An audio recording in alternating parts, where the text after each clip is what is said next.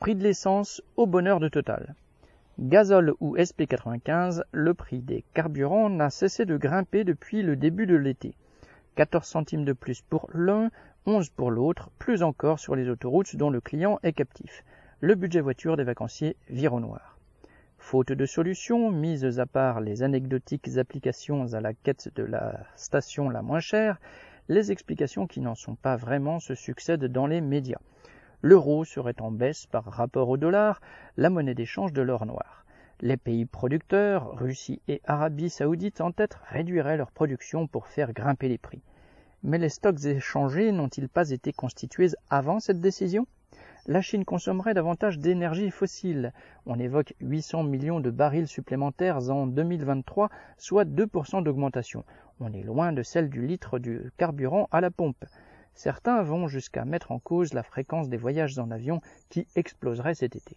Plus prosaïquement, rien ne vient plus tempérer les prix en folie, ni la ristourne de l'État, financée avec l'argent public, terminée fin 2022, ni l'indemnité carburant qui était accessible à certains jusqu'à fin mars.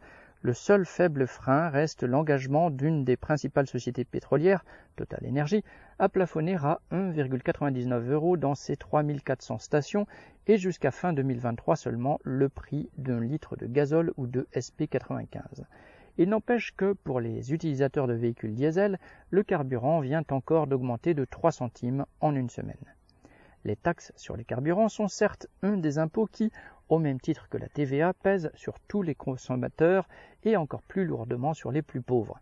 Et ce, de façon d'autant plus injuste que, dans de nombreuses régions, on ne peut aller travailler, faire ses courses, faire la moindre démarche sans véhicule.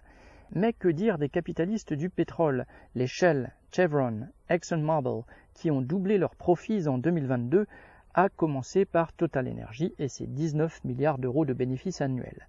Ce dernier, qui depuis des années ne paye pas d'impôts en France sous prétexte que le pétrole est taxé dans les pays producteurs, s'est montré généreux avec ses actionnaires, auxquels il a distribué sur la même période près de 10 milliards d'euros de dividendes. De quoi remplir copieusement les réservoirs de leurs super et faire encore grimper les prix. Viviane Lafont.